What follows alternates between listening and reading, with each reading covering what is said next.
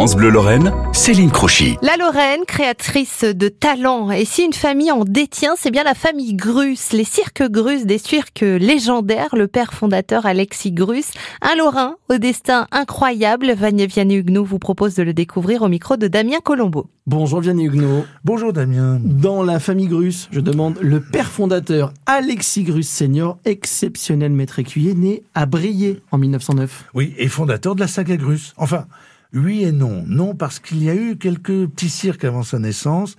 Oui, clairement, car la grande histoire des cirques Grus démarre vraiment avec lui en 1943. Alexis cofonde, on est au cœur de la Seconde Guerre mondiale, il cofonde Grus Janet, l'un des plus fameux cirques de tous les temps, euh, écrit Joël Red, qui est le petit-fils de Lucien Janet. Alors, un petit tour en arrière s'impose. Euh, au 19e siècle, la tradition voulait que les cirques, pendant l'hiver, demande l'hospitalité à une ville et s'y pose.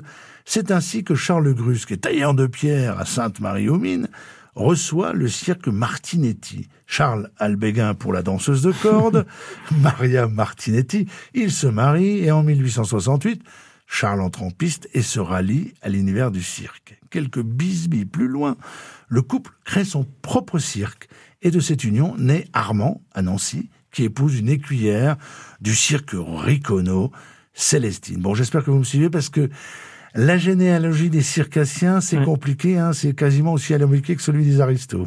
en tout cas, Alexis Grus, fils de Célestine et Armand, convole ensuite avec une très jolie contorsionniste et équilibriste, Lucienne Beautour. Oui, et le couple défend activement la pérennité de la dynastie, donnant naissance à neuf enfants, dont Arlette Grus, probablement la plus populaire du clan.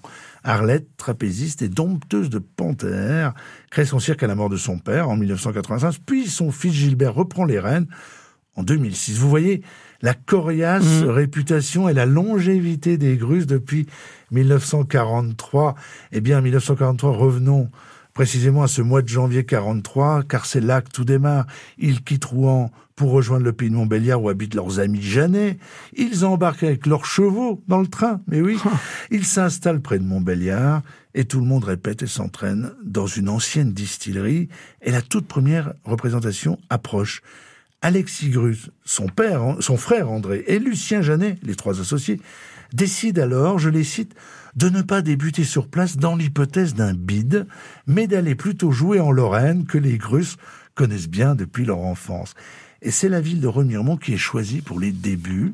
La cité des, Chanoines fut donc le top départ d'une des plus grandes aventures mondiales du cirque. Quel destin incroyable Alexis Grus, un des portraits tirés du futur livre, apparaître le 8 septembre prochain, Les glorieux 146 Lorrains d'ombre et de soleil de Vianney Huguenot. Merci Vianney et à demain. Bientôt